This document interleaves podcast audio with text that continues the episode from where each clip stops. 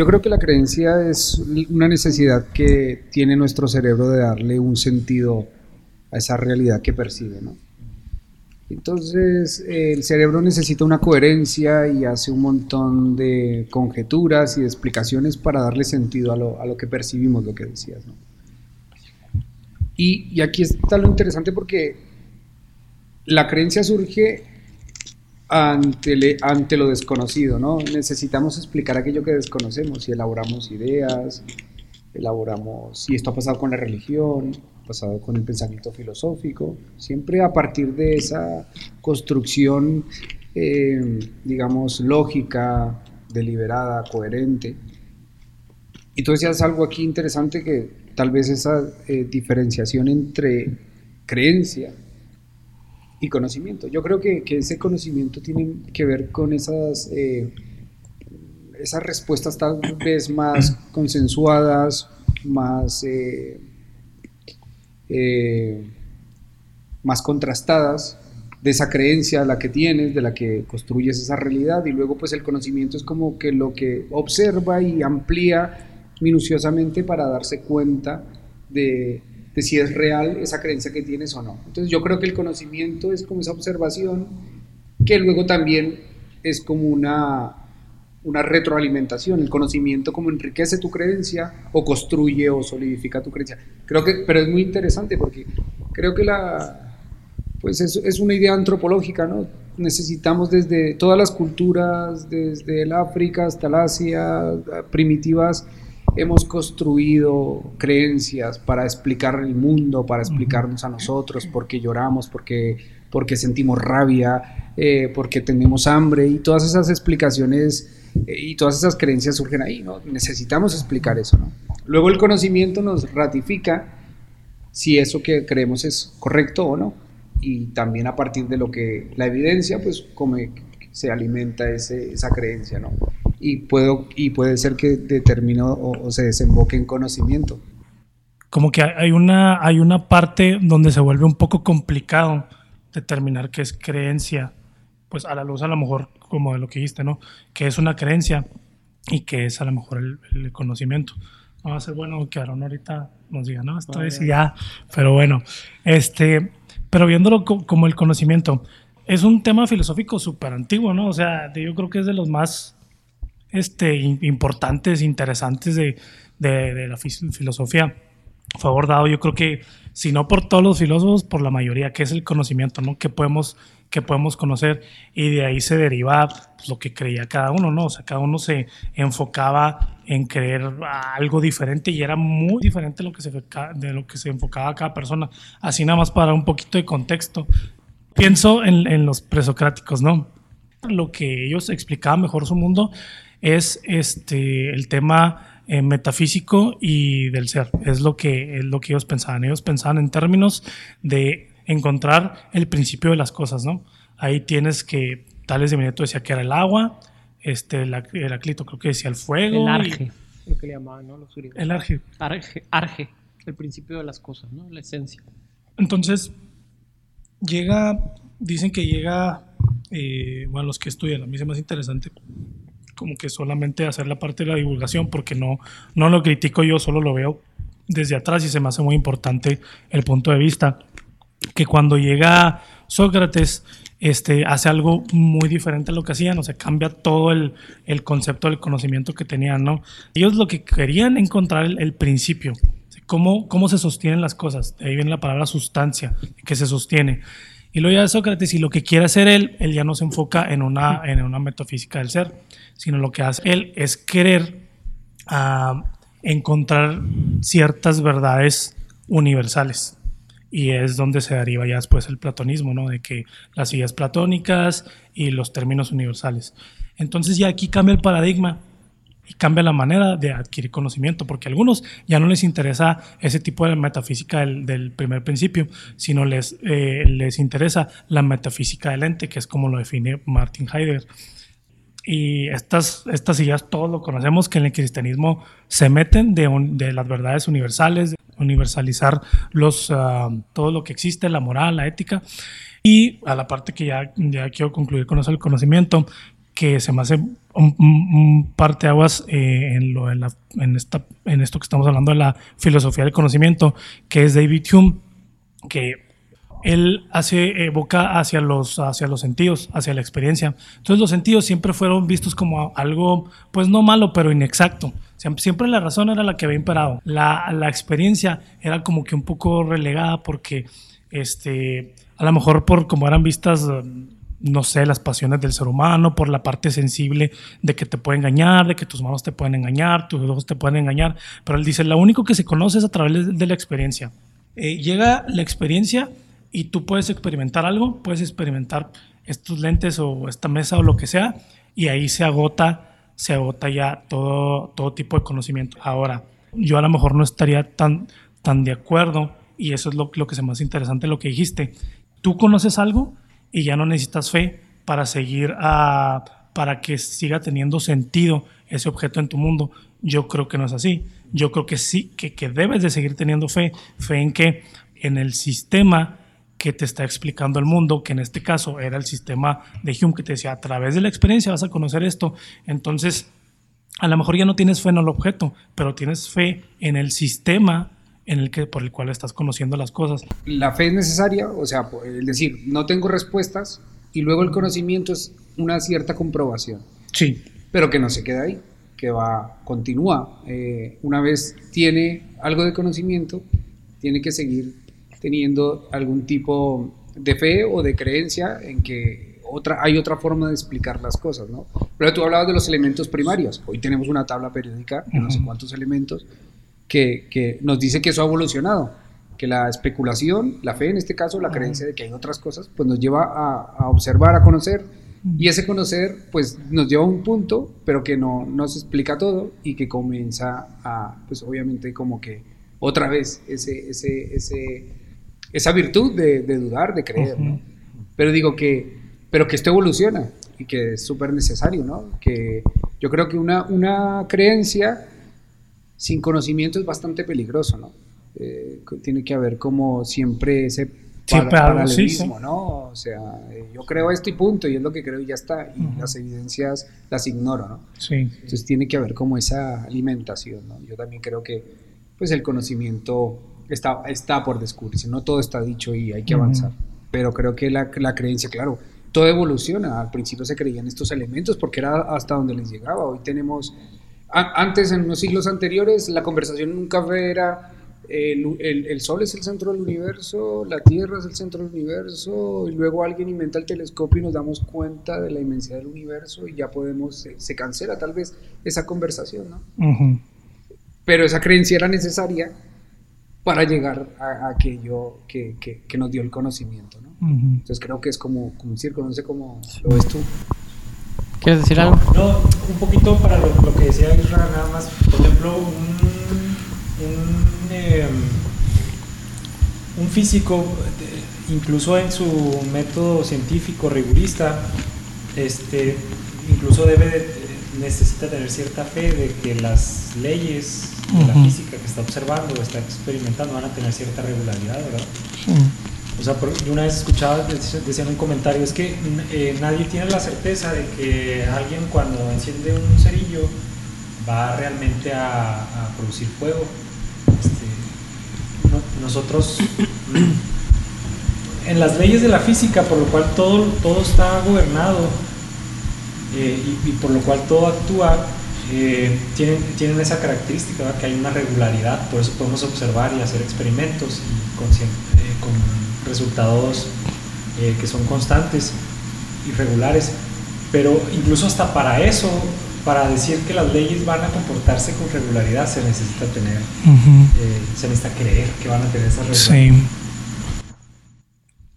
Y luego aparte el, cien- el científico tiene que, o sea, para que la ciencia avance tiene que, tiene que suponer ciertos presupuestos, de otra manera no puede perseguir nada.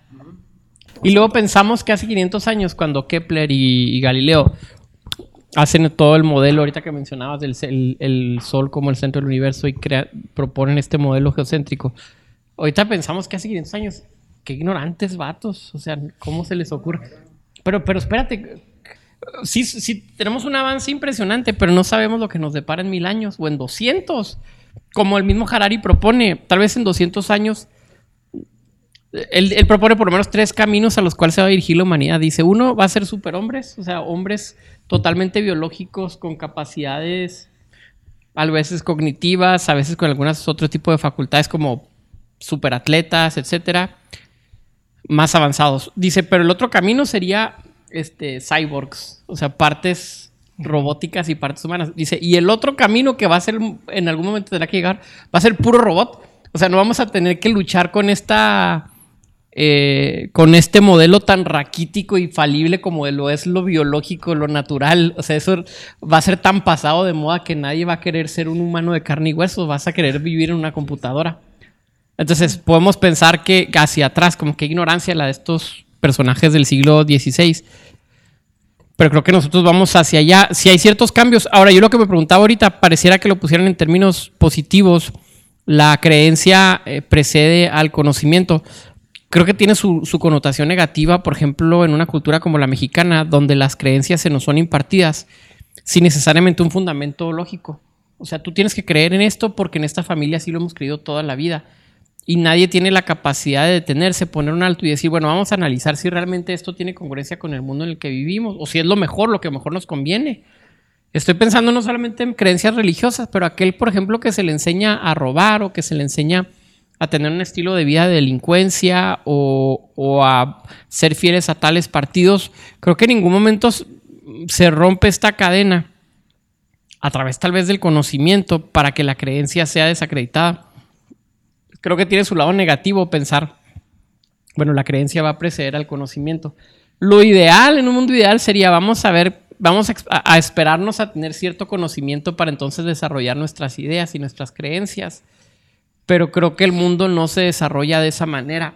Pensando en los hijos, pues el dilema que, surge en, en, términos éticos es, le enseño a mi hijo lo que yo creo, por ejemplo, sobre el tema de Dios o sobre el tema de la religión, o no se lo enseño, o sea, qué es lo más ético, algo que platicamos el otro día, qué es lo más ético hacer, qué es lo que corresponde más a la moral, que también la moral va a ser algo subjetivo a final de cuentas, o sea, tampoco el, que tú tengas una moral, una ética, tampoco quiere decir que es lo mejor, es lo que tú crees que es lo mejor, pero no necesariamente es un principio universal. Entonces, de, de ahí, en el mundo ideal sería que tenga conocimiento y después que llegue a sus creencias, pero creo que el mundo no funciona así. O sea, en el día a día es tienes creencias porque necesitas sobrevivir. Estas creencias te ayudan a la, sobrevivencia porque la experiencia te dice que si haces ciertas cosas te puede ir mal o te puede ir bien. Y después con el tiempo veremos si el conocimiento afirma o rechaza tal creencia. Eh, pero ahora sí que ahí es lo que nosotros le llamamos experiencia de vida, pues la experiencia te irá diciendo, el, pensamiento crítico que hablamos la vez pasada, pues tendrá que definir si somos capaces de discernir si mi creencia, sin un fundamento racional, sino posiblemente tradicional, pues se puede sostener ante las pruebas. ¿no? Yo aquí creo que, bueno, pienso que la realidad tiene que primar, ¿no? Ya ves que Agustín Hipona decía creer para entender. Luego otros decían creer para entender, pero entender para creer, o sea, como pero creo que, que nuestras creencias tienen que cimentarse en, cosas que nos lleven a la realidad. Yo creo que una creencia, si es fantasía, tiene que descartarse inmediatamente. Es un poco lo que, de lo que hablaba Hume, ¿verdad? Sí, sí, sí. Hablaba de las, las impresiones que dan por medio del empirismo. Pero ¿cómo, defines, ¿cómo definen fantasía? Fantasía es lo que no tiene detalle Ahí, a mí me encanta un, jurista, eh, filósofo, se llama Antonio Escota, de español. Él dice que, que, la realidad es aquello que tiene el infinito por menor. La realidad es aquello que tiene muchas, cada vez que te acercas a ello, lo puedes ver y observar y se amplía y sigue teniendo sustancia en lo que la, el ser, ¿no? Pero la fantasía no tiene, no, no puedes ir mucho más allá. O sea, una idea fantástica, por ejemplo, una vez que hablaba con un amigo aquí de Chihuahua, le decía, hablaba de, los sueños, haciéndole esta analogía con la fantasía. tú, nosotros hemos tenido sueños, pero si yo comienzo a, a decirte, Israel, detállame el último sueño que tuviste, ¿tú recuerdas el último? No, no recuerdas el último, pero si recuerdas, si yo comienzo a, a, preguntarte y a tratar de esbozar ese sueño, yo voy a preguntar quién estaba y qué color era y qué, qué, qué, qué entorno estabas y se va a quedar, se va a cortar, no hay, no hay por donde más tirar. En cambio, la realidad no, estamos aquí y aquí podemos hablar de un montón de impresiones. Estamos aquí una, delante de una mesa de madera, tal vez podemos eh, describir qué tipo de madera es, con las personas que estamos, el color que tienen tus ojos, tu luz, y en fin, así puedo detallar un montón de cosas y eso es la realidad, lo que se puede describir, lo que tiene esencia, lo que tiene sustancia, pues la fantasía, ¿no? Un ejemplo, hablemos de la Trinidad. Y es un tema, en el, ámbito cristiano me refiero, y es un tema que no tiene, no tiene mil... Eh, pormenores. Llega un momento que necesitas sustentarlo en una idea en el aire, en el humo. No puedes explicarlo. Pero sí podemos hablar de otras cosas. Pero es la misma discusión que tuvimos la vez pasada. Bueno, no discusión, pero el mismo diálogo. A partir de aquí yo tomo mis decisiones, o a partir de aquí yo digo... o sea, es utilitarismo, como, como, como, pragmatismo. Eh, lo que tú lo la vez pasada decías, bueno, lo que puedo no, controlar, pero lo que tengo acceso para tomar decisiones, ¿no? Que puedo moldear. Pero yo, yo argumentaba la vez pasada, pero la sociedad no se construye así tampoco. O sea, algo, algo tan práctico como decir, ahorita decir, lo que es el ser, lo que es la esencia, pero decía, defíneme, por ejemplo, gobierno. Puedes definirme las oficinas gubernamentales o al, o al presidente y tocarlo y palparlo, pero el gobierno en sí mismo es una, un concepto abstracto, sin, sin, embargo rige toda una nación. ¿Me explico? Entonces tiene sus partes que no necesariamente son palpables o, bajo un sentido de realidad, sino que son abstractos y a pesar de ser abstractos tienen la capacidad de ser reales y de moldear nuestra sociedad y nuestra condición. Sí, pero, pero claro, pero hay algo que, sí, no está claro, pero hay, hay conceptos que te llevan y a, la, a, la, a, esa objetividad de que funciona o no funciona. Mm. Pues tal vez hablemos de, de, un recurrente de capitalismo o eh, comunismo y entonces si yo te digo, mencióname el primer país donde el comunismo ha triunfado, con todo su, su, ideario bueno, correcto, y, y, si comienzas a detallar los gobiernos, no sé cuántos países, han sido muchos, los que quedaron detrás del telón de acero, ese famoso telón de acero en, Europa, eh, la Europa del Este y los países, pues la Rusia, la, la Sur, y luego los comunismos que vimos posteriormente, ¿qué beneficio trajo? Y entonces las sociedades realmente fueron ese, ese, una correspondencia entre esa ideología y la realidad. Y, efectivamente todos tenemos que decir que no. Ninguno triunfó. Cambio, por ejemplo, ideas capitalistas que sin convencer triunfan porque van a una, a una cierta realidad. Yo no estoy haciendo una apología ni una defensa del sistema eh, capitalista, eh, neoliberal. Neoliberal, exactamente. Pero digo que hay cosas que que se pueden explicar. Y, tenemos que, y yo creo que tenemos que aferrarnos a esas cosas que, que se pueden explicar y lo que, lo que digo, sin, sin, sin, entrar, sin entrar en que esto, lo que tal vez tú decías de, ya está, no necesito más, o sea, ya, ya puedo encontrar esto nada, no, o sea, me aferro a esto porque es lo, lo más, lo más... eh, sin caer en un empirismo. Exacto, no, no, no, sí, y luego mañana puede descubrir otra, mañana alguien puede irse, levantarse con un sistema económico más justo, más bueno, más eh, teniendo en cuenta el, el, planeta, las otras especies, y, y, y, entonces tendríamos que abandonar en ese momento. Entonces, el, este capitalismo no, no, está, no está bien. O sea, digo, me refiero a eso. Pero son ideas que te llevan a una, a una realidad, por ejemplo, lo que te decía, sobre todo las creencias de fe, las creencias religiosas. Hay mucho de esto, hay, hay mucho humo, hay sí, fantasía. Sí, sí hay pero no se puede tocar, porque una creencia es una creencia que no puedo modificar porque lo que recibí de mis padres, de mi cultura. La, la pregunta sería, ¿es justificable, tolerable, bien vista o, de provecho algún tipo de creencia que no pueda ser justificable? ¿Justificable en qué sentido? O, por, o por lo menos experimentable o sujeta a algún tipo de, de prueba. ¿Ustedes considerarían que habría algún tipo de creencia que pueda ser justificada. Les voy a poner un ejemplo. es que lo, escuchaba, lo escuchaba, lo escuchaba hoy de Richard, le preguntaban a, Richard Dawkins. Tú le vas a decir a tu niño, a tu niño de 5 o 4 años que este si se muere su perrito, porque lo atropellaron y está desconsolado, tú le vas a decir, ya está en un mejor lugar, o le vas a decir, mijo, lo vamos a enterrar y su cuerpo se va a pudrir, se lo van a comer los gusanos de aquí a tres días. O sea, es justificable una idea o, eh, por los efectos, pueden ser muchos efectos eh, económicos, sociales, pero en este caso son psicológicos con el tema de la niña y el tema de la religión posiblemente también. ¿Sería justificable o no?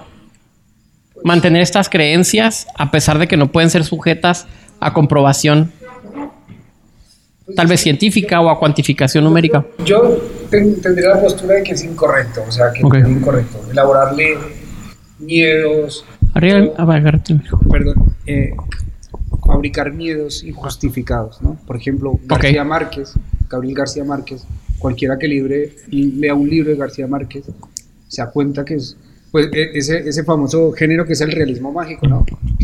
Pero esa idea de lo fantástico, del miedo, del, del no sé aquí cómo le llamen, eh, la otra vez mi esposa me decía, "Ah, te va a llevar el ropavejero, ¿sabes? Como esa idea para, para generar una conducta correcta, pero al final me generan un miedo que no está basado en absolutamente nada. Pero en el ese es un, un ejemplo negativo, pero en el caso del, del niño. Sí, sí. Pero, No, pero lo mismo, pero aplica igual, o sea, ¿qué, qué sentido, ¿qué sentido tiene? paz, paz psicológica para tu hijo. Bueno, sí, desde luego que sí, o sea, en este caso, o, a- o enseñarle a ver las cosas como son, sin, Ok. sin ir a un- una, sin ponerme yo a, a querer herirlo y, y no tener ese tacto amoroso, pero sí abrirle el mundo, decirle, Mm. bueno, pues ya, yo qué sé, pues sí, tenemos que enterrarlo y, la vida es y la muerte es así, y eso nos enseña muchísimo. A- Mm. Nuestra sociedad, por ejemplo, una de las cosas es que va de la muerte.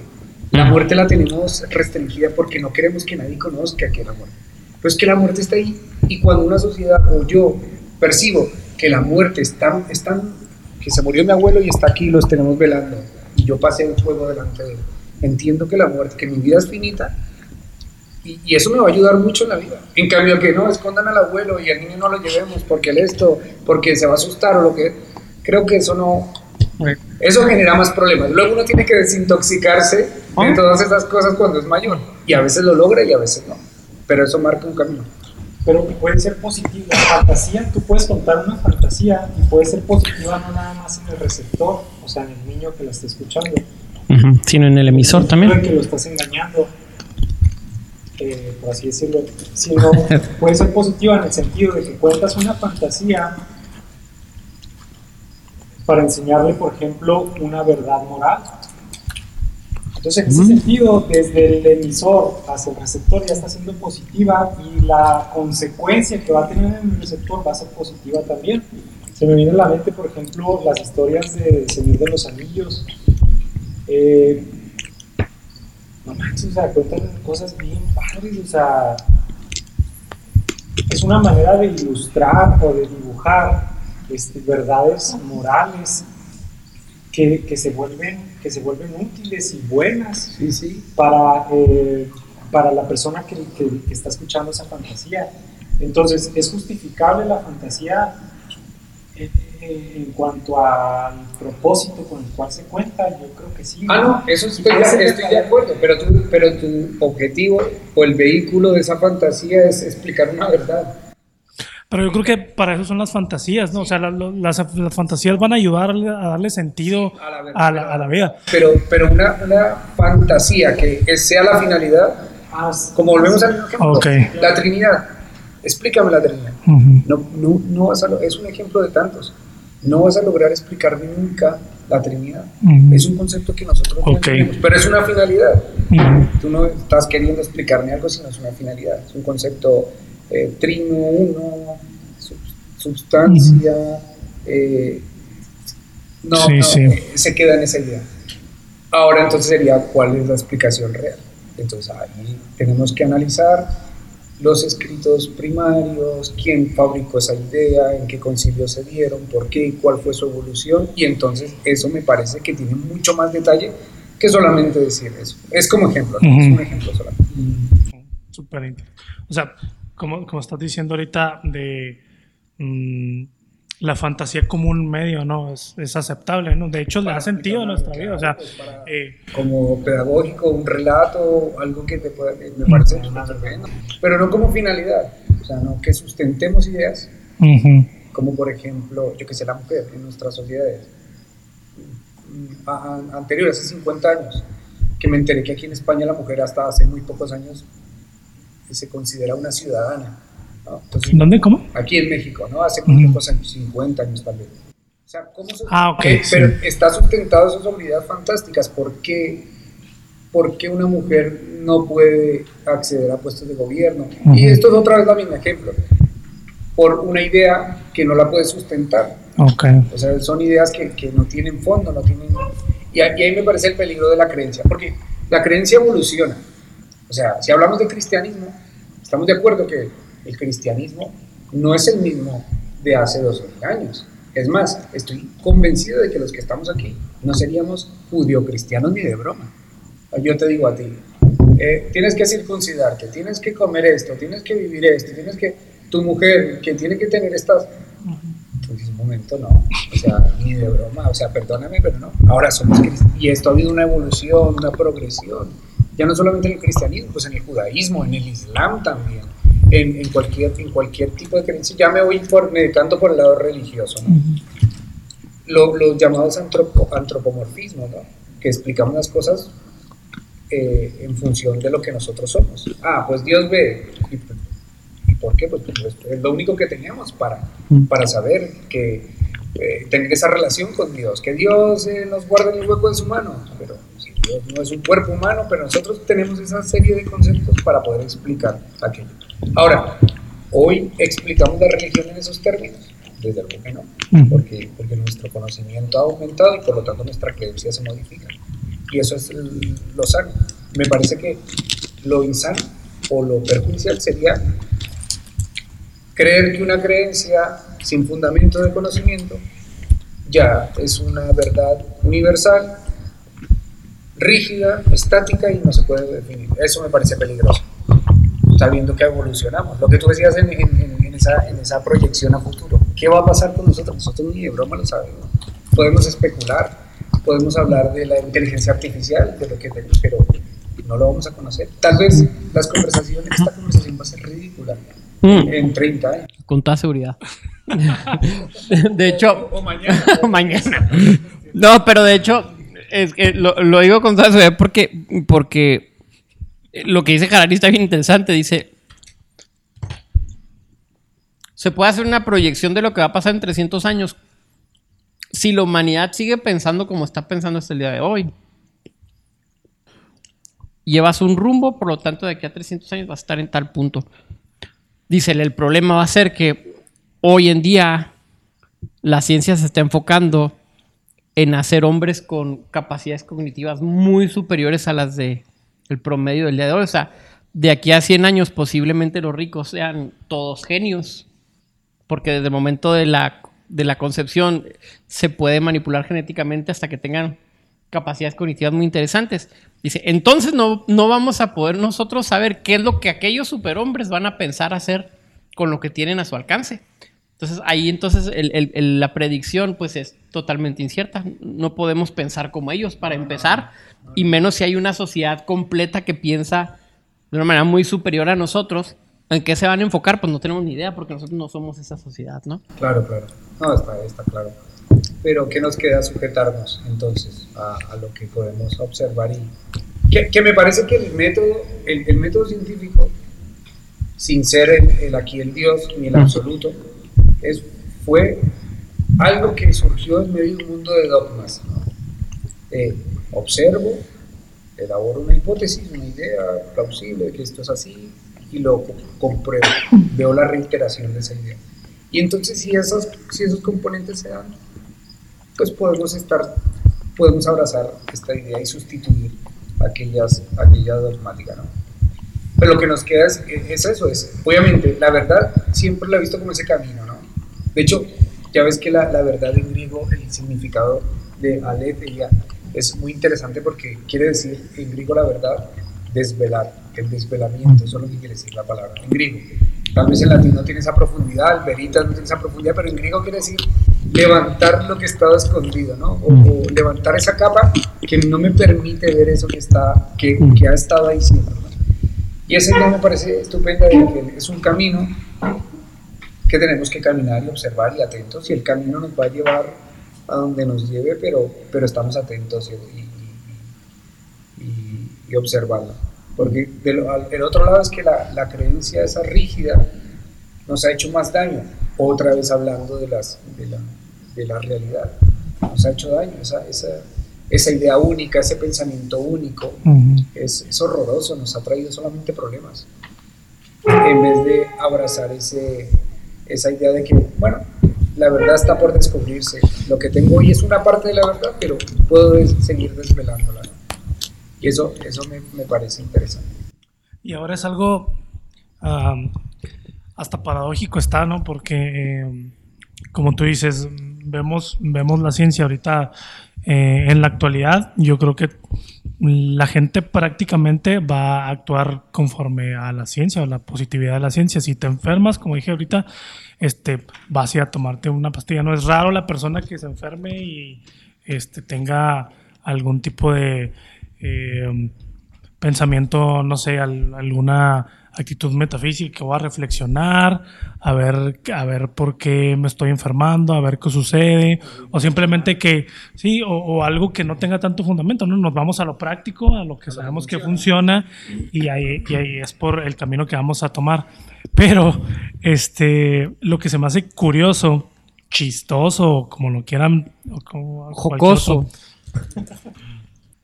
Yo veo que en la actualidad hay está emergiendo de la gente el creer en cosas que, Híjole, vato, sí. que no tengan fundamento, de ningún tipo.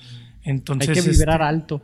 Yo he estado tan tentado a poner en mi Facebook una vez, amigos, hoy hay que vibrar alto. Nomás para ver las reacciones de la gente, a ver si alguien diga, este no es Aarón, le hackearon la cuenta. o alguien diga, qué chido, vato, vamos a vibrar alto. a decir, a ver, le dije, Aarón ya está. sí, lo que habíamos sospechado ya. Yo creo que sin importar lo avanzado que estemos en la historia y en el conocimiento científico, yo siento que es una característica de, de nosotros como humanos, de estar siempre con el riesgo, con la tendencia de hacer precisamente eso de, creer, de seguir cosas que, no son razonables. O sea, yo hace poquito, hablando otra vez un poquito de religión, escuché una predicación de una pastora que estaba hablando acerca de tenemos que limpiar la iniquidad. Y ella habla acerca de las maldiciones generacionales. Dice, es que Cristo viene y en su obra redentora te salva del pecado. Pero el pecado y la iniquidad son dos cosas diferentes. Ahora tienes que ser limpio de la iniquidad. Cristo ya te quitó el pecado, pero todavía te queda la iniquidad. Lo que hicieron tus antepasados. Tienes que ponerte a reflexionar y tienes que anotar lo que, lo que al Espíritu Santo. Y, si se te olvida, ya, ya te fregaste, ¿no?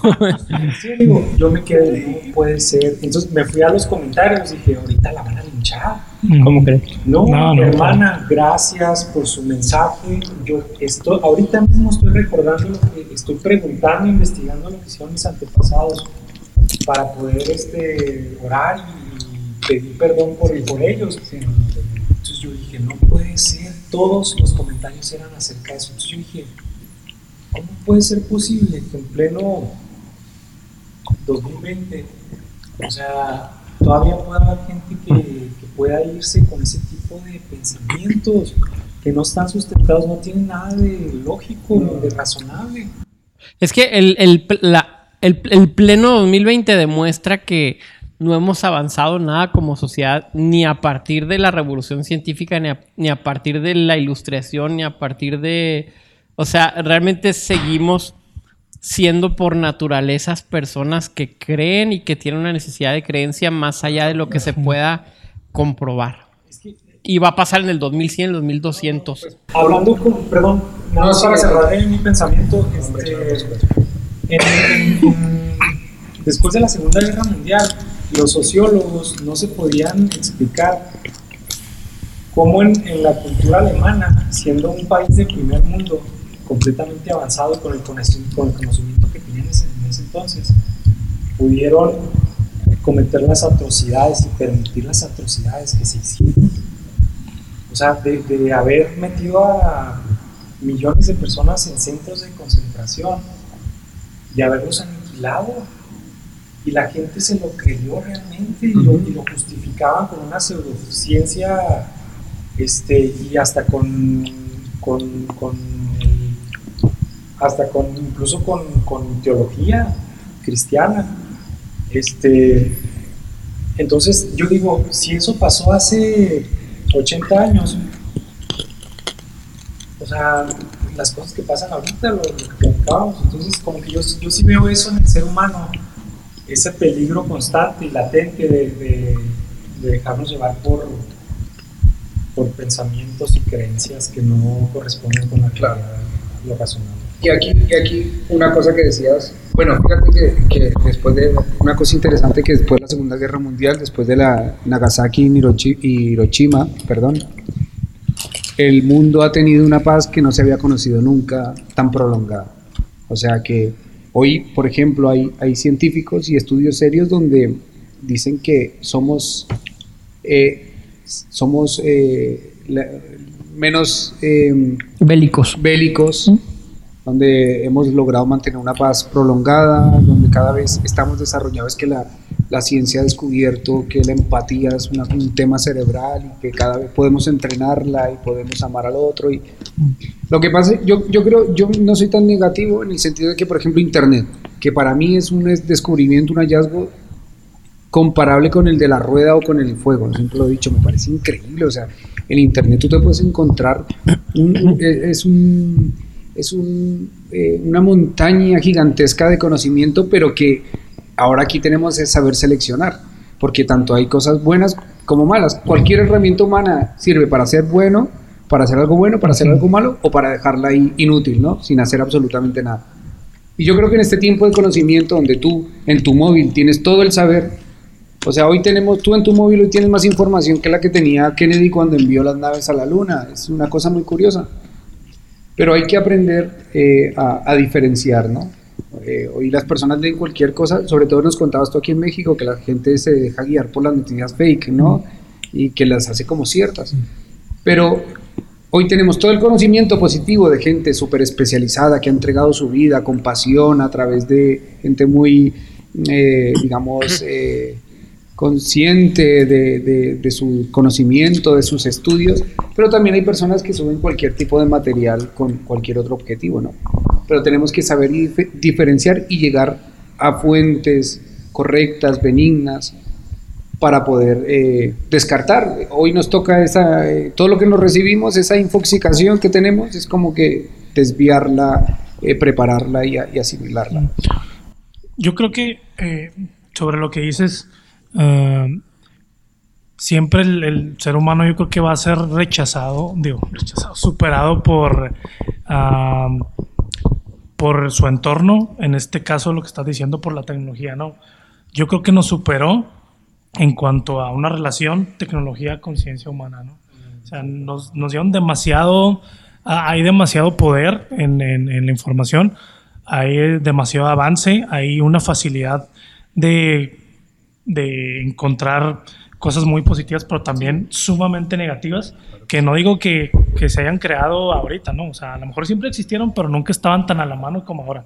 Ahorita puedes, la verdad, tener muchas cosas, no tan fácilmente como antes. No sé si a- antes para encontrar algo indebido, algo realmente, este, no sé, nocivo, dañino. A lo mejor tenías que meterte a- ahí a un sector muy especial de la población, tener cierta autoridad. Bueno, ahora a lo mejor también, pero ahora también, siendo una persona normal, yo creo que puedes tener acceso a eso. Si tienes la suficiente tiempo para dedicarte a buscarlo, si tienes el- a lo mejor el suficiente dinero, que no creo que sea mucho, puedes encontrarlo. Entonces, eh, hay una decadencia de, eh, um, yo creo que de cultura a la gente. Yo, yo pienso que a lo mejor ah, ah, la gente eh, era más dedicada a la cultura en el pasado, no todos, claro, o sea, había muchas carencias, pero las personas que tenían acceso a la educación realmente eh, yo creo que se aprovechaba y ahora no creo que se valore tanto, o sea, hay mucha más gente con acceso a educación universitaria profesional y no se aprovecha, ¿por qué? Porque eh, yo creo que ya es algo ya es algo que tenemos fácil, ya es algo que tenemos a la mano y pierde totalmente su sentido porque nos están rebasando todas las situaciones de... Está claro, pues lo, de Internet es un hallazgo importante, pero aún así seguimos, pues lo enfocamos mal, ¿no? Nos importa más eh, mirarnos el ombligo constantemente y ver cuántos likes nos han dado, que no saber, por ejemplo, si te interesa algo. Yo recuerdo un profesor que me decía, ¿qué quieres saber? Y yo tal cosa, y yo, pues me ponte a leer Oye, ahora, hoy, hoy me pasó con un tipo en una página cristiana que puso, es la página de, creo que se llama Filósofo Cristiano. Y un vato, en los, un tipo en los comentarios, hace un post de la página sobre algo, algo X. Y dice, pone uno en el comentario, a mí me gustaría que un ateo viniera a esta página y me explicara su punto de vista para yo eh, para, para yo no decir que todos los ateos son iguales, sino que hay ateos que realmente se puede dialogar con ellos, etc. Yo leo muchas cosas en Facebook y casi nada comento, pero yo así le comenté, le dije, vato, agárrate un libro y, lee lo que piensa un ateo. ¿Tú quieres que un ateo venga a una página cristiana y te explique a ti lo que él piensa? Eso es pereza. O sea, ve y agarra un libro o métete a YouTube agarra un podcast y escucha lo que piensan los ateos, o sea, y me dijo, no, ¿cómo crees? Pues es que si ellos vienen aquí a pelearse, yo quiero aquí escucharlos. Entonces dije, ese tipo no tiene ganas de saber, o sea, lo que quiere es, lo que quiere es conocimiento de Facebook, ¿no? Teología de Facebook y, y, ya. Y es lo que impera porque no requiere esfuerzo. Sí, sí, sí. Ven a mi página cristiana y explícame y vas a ver que somos bien chidos y podemos platicar. Se da un fenómeno ahora con el exceso de información, exceso de conocimiento, o sea, esa facilidad que tenemos, esa accesibilidad al conocimiento. Lo que está pasando es que eh, las personas conocen muy ancho, pero realmente no hay un conocimiento o, más bien, superficial. superficial. superficial. Por ejemplo, alguien decía que, que la ideología una ideología es una apariencia del saber, sencillamente es eso. O sea, si tú quieres profundizar en algo, tienes que saber necesitas tiempo y pasión por descubrirlo. Ahora, que te lleve tiempo. Ahora, aquí, hoy todo el mundo es experto. Ya ves cómo habla con. Y, me parecen temas inabarcables. O sea, hay, temas a mí que se me escapan y yo no tendría la capacidad ni, ni la. Ni, la falta de respeto de intentar dar una sentencia eh, positiva o buena porque se me escapa, no, no, puedo. Puedo dar mi opinión, pero no, no, no puedo ahondar.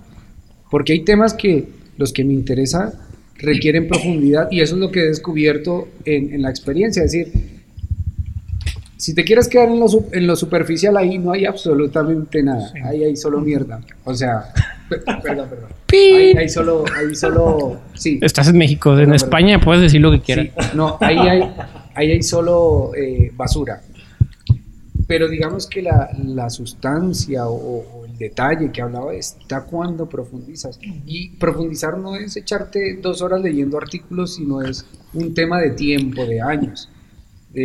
un, un, un, científico, un teólogo, un filósofo, un sociólogo, un artista, un músico, no es bueno porque le dedica dos horas al instrumento. La única diferencia de un músico excelente y otro y otro que no es, es que el excelente estudia 18 horas diarias y el mediocre estudia 6. Esa es la única diferencia que hay, que existe. Y es lo mismo. No hay esa profundidad. A mí me decía este profesor, me decía, tú quieres ser experto en algo en 15 años, investiga sobre ese tema que te encanta y serás el máximo experto que hay. Ahora, si tienes pereza y lo mismo, el esfuerzo, no, vas a encontrar nada. Y la verdad es que hoy, hoy con el conocimiento, o sea, si eres, o sea, un por ciento más proactivo que el promedio, vas a encontrar los medios para saber muchas cosas. O sea, estamos viviendo tiempos muy sencillos. Yo hasta cuando me baño, hoy cuando me metí a bañar antes de venirme a las 7 de la noche, estaba, o sea, un video de YouTube, aprendí algo nuevo, vato. O sea, es tan sencillo como tomar pequeñas decisiones, pero la pereza se ha aumentado. O sea, precisamente el, el, consumo chatarra. Eh, creo que es mayor que a lo mejor en otras épocas. Porque antes no teníamos tanta oferta de chatarra como lo es Internet. O sea, es una oferta de conocimiento, pero al mismo tiempo es una oferta de comida basura. Entonces la gente ha decidido, o hemos decidido por comida basura. De pip. Yo quiero poner un ejemplo como el de Noé y, a lo mejor ya... Bueno, mi, mi- mi ejemplo que tengo así de alguien a quien no puedo decirle que no, a pesar de que sé que no tiene ningún tipo de fundamento. Yo, yo en Facebook tengo mucha gente rara, sí, me gusta seguir gente rara. Tengo a. Tengo como cuatro o cinco que dicen ser los profetas de este tiempo y que fuera de ellos no hay otro. A un querubín que te mandé. Tengo- esos son otro grupo. Sigo a querubines, sigo a arcángeles literales, o sea, que de verdad me dicen eso. Pero sigo a uno que es el. Estoy en un grupo cerrado del arcángel Rafael, pero él es el arcángel Rafael. O sea, él es el que dirige el grupo.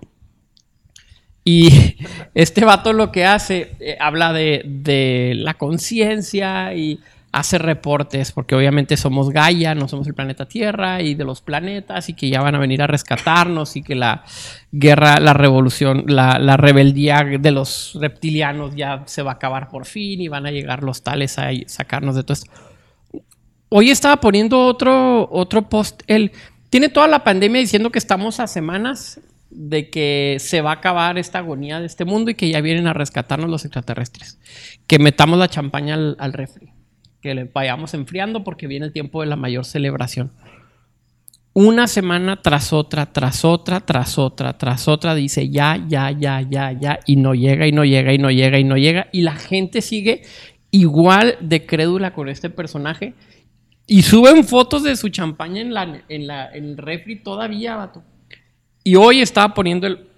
Además de que pone estos informes galácticos de cómo van las situaciones, que yo no sé quién le informa a él. El tipo se ve que lleva una vida bastante normal, pero resulta que es el capitán de las fuerzas especiales Ginyu o no sé de dónde. Pero el vato pone hoy. este, además pone chistes, o sea, pone memes en- entre informes galácticos y, y es una página de memes e informes galácticos. Y el vato puso hoy, si no te estás riendo de mis memes, no estás vibrando alto. Si los estás cuestionando, estás en serios problemas. O sea, a tal grado llega la, la palabra es idiotización de la gente que dicen, ni siquiera se te ocurra dudar de mis chistes. Tienes, son para reírte. Y si tú estás en tu corazón, en tu mente cuestionando algo, cuidado con tu vibración porque estás afectando al planeta y estás retrasando la venida de estos seres que nos van a libertar. Entonces yo decía, Dios, o sea, es- ¿qué- ¿cómo le argumentas?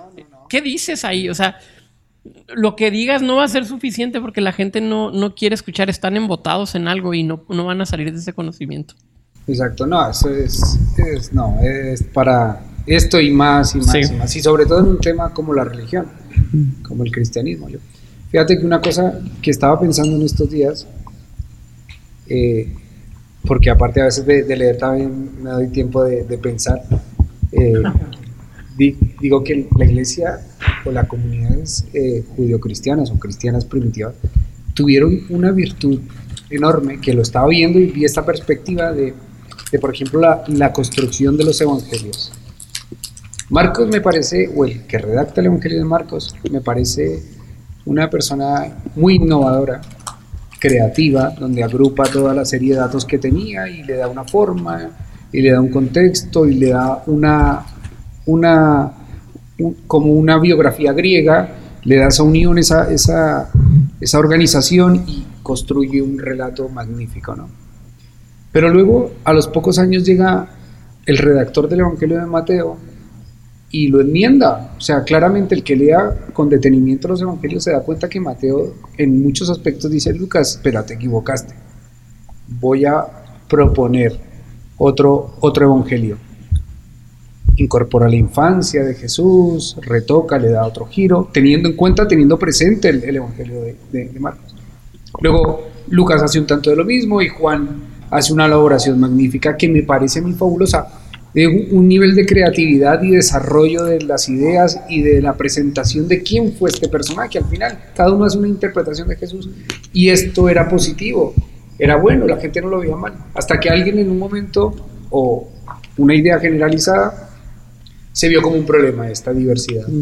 Dijo, esto es un problema, esto no coincide este con esto, lo otro, y comenzaron a surgir más relatos creativos y de repente se, se trunca y dice, no, aquí vamos a pensar todos de la misma manera y ese nivel de creatividad desaparece para siempre, ¿no?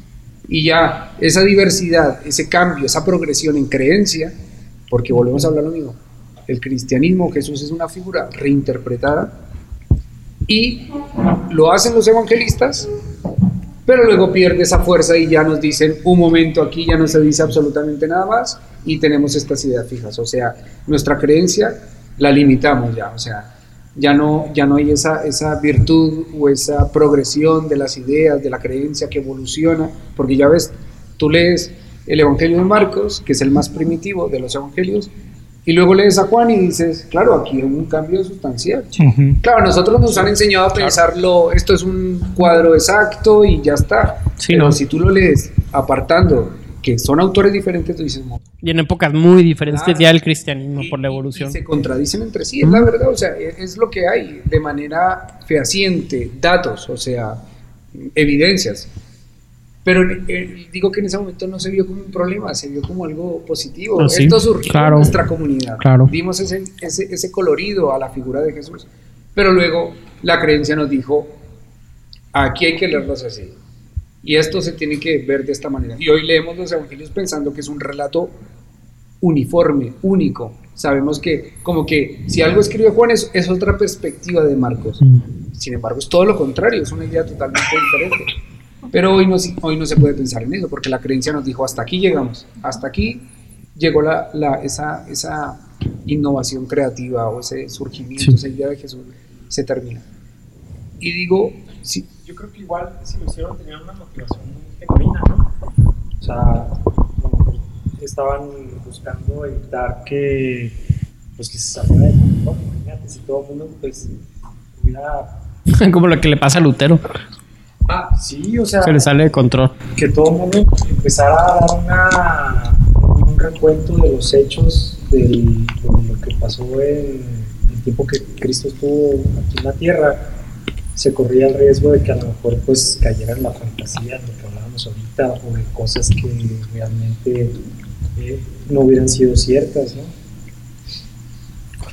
Ahí está, por ejemplo, ahí está un conflicto entre una, la, la, la creencia y, y digamos, y, las evidencias. O sea, el cristianismo es muy variado y hablándolo con textos, con pruebas. Si tú te instalas, si tuviste la oportunidad hoy de viajar a una nave al siglo III o al siglo II, es un cristianismo muy variado.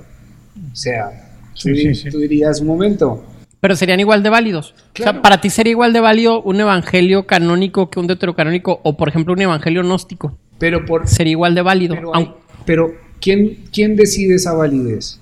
Yo te estoy preguntando a ti. A mí, a mí. Sí. Vale, pues es que ante la pluralidad, ¿cuál es válido y cuál no? Obviamente nosotros sabemos que triunfó el cristianismo paulino, que fue el que ganó. Fue el que, el que logró pero tú si tuvieras los dos enfrente y dijeras, estos son, eh, eh, estas son las dos ah, presentaciones de... O, las tres. Del Cristo. En el principio, judio-cristianismo, gnosticismo eh, y luego el cristianismo paulino, ¿no? Ok. Ah, pero por lo menos el primero y el tercero se empatan en, un mismo canon que llamamos Nuevo Testamento.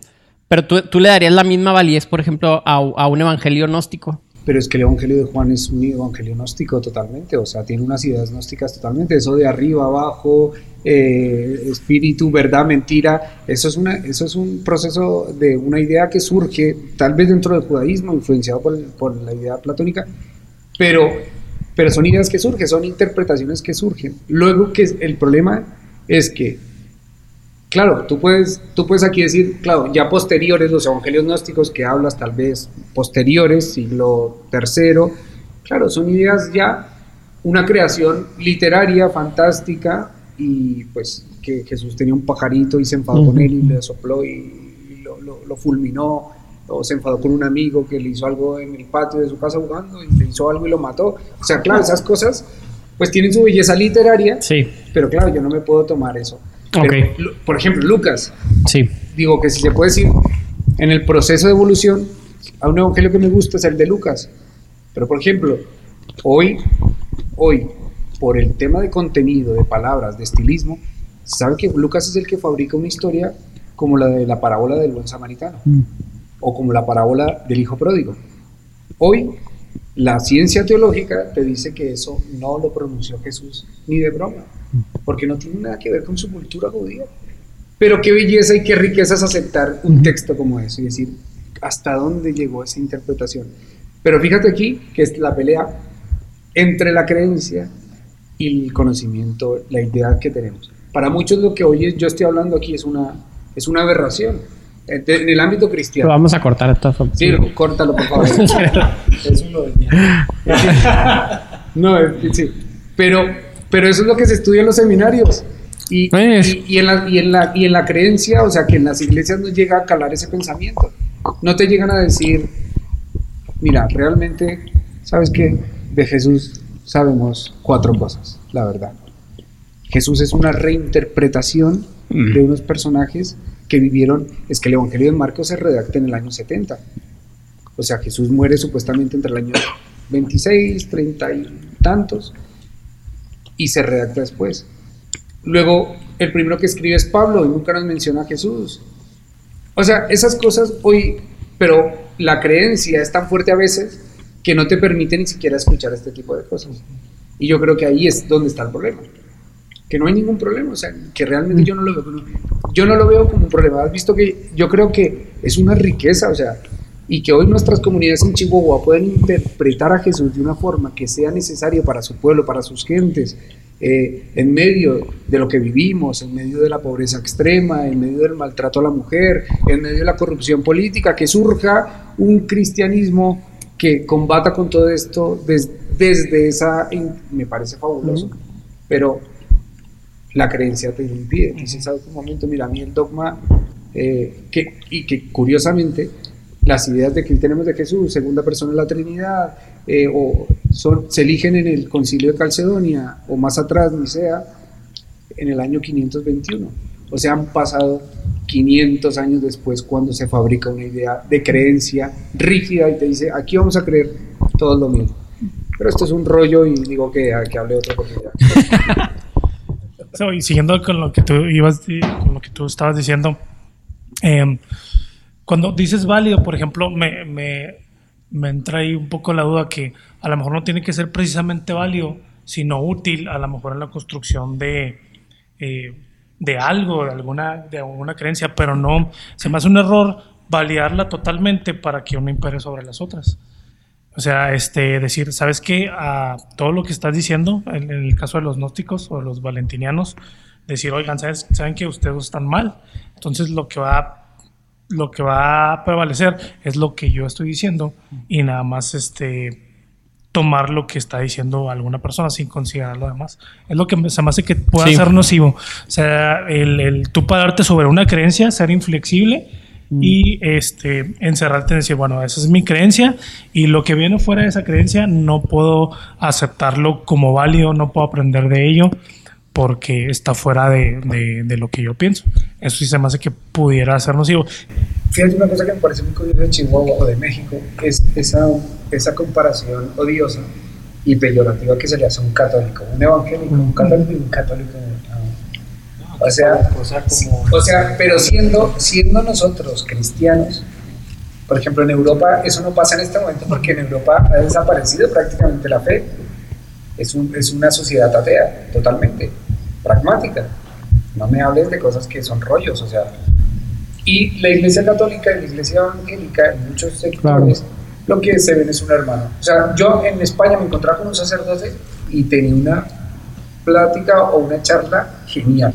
Un café estupendo, porque yo no lo veía como ajeno, sino lo veía como alguien que- Claro, cercano. cercano Claro. y que, y que tenemos diferencias, tal vez, o no, pero, pero no lo veo ninguna agresión. En cambio, por ejemplo, aquí, digamos que esas ideas que ni siquiera las revisamos, por ejemplo, la, la- el, el Tú pro- decías el querubín de que... Claro, si, si, si, Lutero, si, si Lutero hoy despierta en su tumba donde está y, a- y abre los ojos y, dice- y ve que en 1999 se No firma- somos marianos. se firma un tratado entre la Iglesia Católica y la Iglesia Protestante diciendo que aceptan la teología de la justificación por la fe, Mm. dices, ¿qué ha pasado? No, y, y estaría de acuerdo, con, que estaría de acuerdo con, con el movimiento de reforma porque hemos desechado muchas de su teología también. Claro, claro. O sea, estaría en contra de nosotros y estaría en contra de- Claro. del Pero catolicismo. yo, pero yo creo que tiraría para Roma. Por la ideología.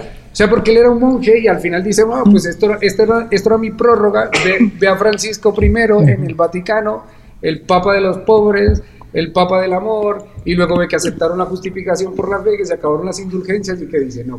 Y luego ve a los protestantes y dice, a ver, ¿cuál cabeza?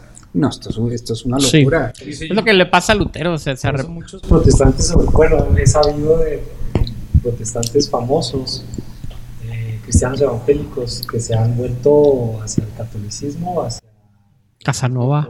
Casanova. No sé. Entonces, No sé yo escuché. ¿cómo No, él sí es ortodoxo. se hizo? Por eso Ujú. como el cristianismo Eh, Hans Hank Hanegraaff. Ujú. Entonces, se- yo, por ejemplo, yo me convierto al cristianismo y mi cristianismo era eh, eh, no alcohol, no, eh, no malas palabras, eh, rechazo al catolicismo y este... bueno, Y, y condena a los maricas, ¿no? básicamente, O sea, o sea, eso es- eh, que eso es lo que, que es lo que, lo que se, se- estila aquí, ¿no? Es como que eso me hace diferente. es- por eso soy cristiano, ¿no?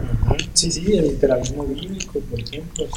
Entonces, no, ahorita, ahorita estoy en una postura, por ejemplo, que yo, yo veo al católico y veo, o sea, mucho, muchas virtudes, o sea, muchas cosas buenas, su tradición, este, eh, su, su teología enfocada en Cristo también. eh, su, su uniformidad a través de la historia, su, Como institución, sí, claro. institución, exacto. Este, entonces, no sé, o sea, muchas, o sea, como que es un, que es el darme cuenta que realmente, o sea, est- estaba equivocado con muchas Claro. ideas y muchas, muchos conceptos que se me presentaron en ese momento y que los, yo los daba por hecho. Entonces, eh, pero pues es parte de ir creciendo y de conocer. De conocer, ¿no? Pues yo creo que es una cosa que nos, que nos hace diferente de nuestra fe primaria, es el conocimiento. Pues también, obviamente, yo vengo de un contexto hogar cristiano, protestante, eh, pentecostal, mi padre pastor, me formé en un seminario y Eres medio rockstar. O sea, eres, eres el proto- te haces el intelectual, pero es el prototipo de cantante rockstar cristiano. No, no. Y, y he tenido que desaprender muchas cosas. Y a veces hablando con mi padre, yo le he dicho, en- tomándonos unas cervezas con mi padre, pues, y, y- y teniendo esta conversación, ¿no? Decir, ¿por qué creímos esto? Como que, bueno, no te quedas ahí, ni te lamentas, ni, le- ni lo culpo, ni mucho menos, sino que digo, bueno, afortunadamente avanzamos, afortunadamente hubo un momento, eh, alguien tuvo una conversación con alguien, o encontró un libro, o leí un artículo que, que me abrió, ¿no? Pero, pero creo que es, es necesario, ¿no? Yo creo que dar por hecho las cosas es lo perjudicial.